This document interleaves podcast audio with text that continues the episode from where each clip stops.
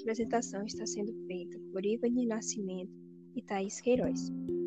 Vamos começar descrevendo a leitura. Vamos começar falando as qualidades de um leitor proeficiente.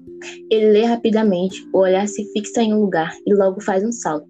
Lê sem movimentos labiais aparentes. Leitor proficiente tem mecanismos e estratégias de leitura. Uma forma simples de explicar os processos envolvidos na leitura é que quando os traços são reconhecidos como uma palavra, ele é transformado em imagem audiovisual. Esta imagem fica guardada na memória imediata. Podemos guardar de 5 a 9 elementos, sem distinção do que seja, contanto que tenham um significado. Estes elementos passam para a memória profunda, onde fica organizado todo o nosso conhecimento, como nossa língua e experiências. Quando estamos lendo, tentamos antecipar o que vem a seguir, para produzir uma imagem. Os conhecimentos que já temos sobre o assunto e os padrões ortográficos interagem todo, durante todo o processo de leitura para chegar à compreensão do texto. Por isso, a leitura é considerada um processo interativo e não linear. Porém, os exercícios trabalhados em sala de aula a reduz a uma manipulação mecanicista que não leva o aluno a ser interlocutor, pois não se preocupa com o significado.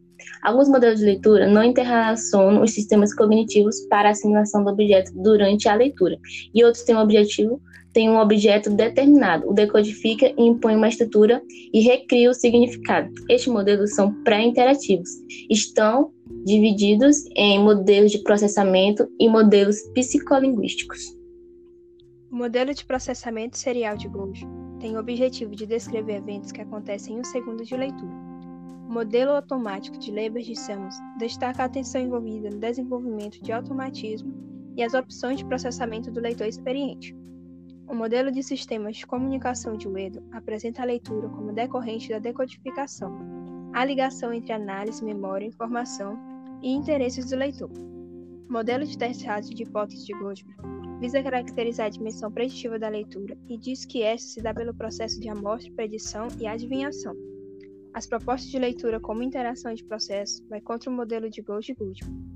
Apesar de não ser um modelo, essas propostas mostram a leitura como um processo essencialmente construtivo, ao interrelacionamento, na interação dos níveis de conhecimento. Por fim, na perspectiva interacionista, aponta que as relações instituídas no processo de leitura não mudaram e o foco da investigação se dá na relação estabelecida entre o sujeito e o objeto, autor e leitor e vice-versa, ficando assim três propostas de análise para essa perspectiva.